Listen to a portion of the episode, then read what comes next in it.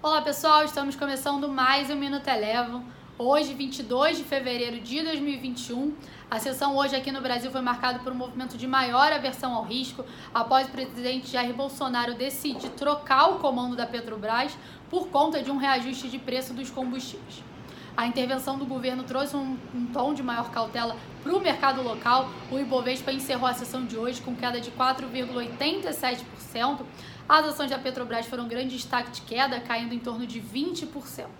Outras estatais também tiveram destaque negativo, como foi o caso das ações da Eletrobras e do Banco do Brasil, com a possibilidade de intervenção também nessas companhias.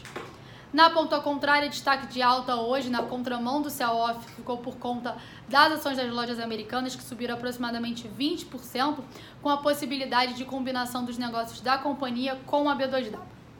Passando para o dólar, com o movimento de maior cautela do mercado, o dólar hoje na máxima chegou a bater a marca dos R$ 5,53, mas à tarde acabou perdendo um, pouco do ímpeto dos seus ganhos por conta de uma intervenção do Banco Central com um leilão de swaps, mas ainda assim o dólar encerrou por aqui com alta de 1,27%, cotada a R$ 5,45.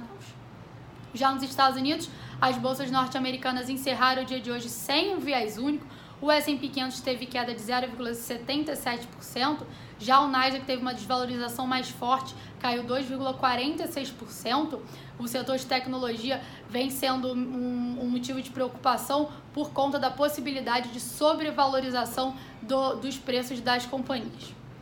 O petróleo também foi destaque de alta na sessão de hoje, teve alta aproximada de 4%, e minha perspectiva de, de, de recuperação da economia nos Estados Unidos e também com a possibilidade de queda no número de estoques de petróleo nos Estados Unidos após a forte nevasca que a gente viu que parou parte da produção.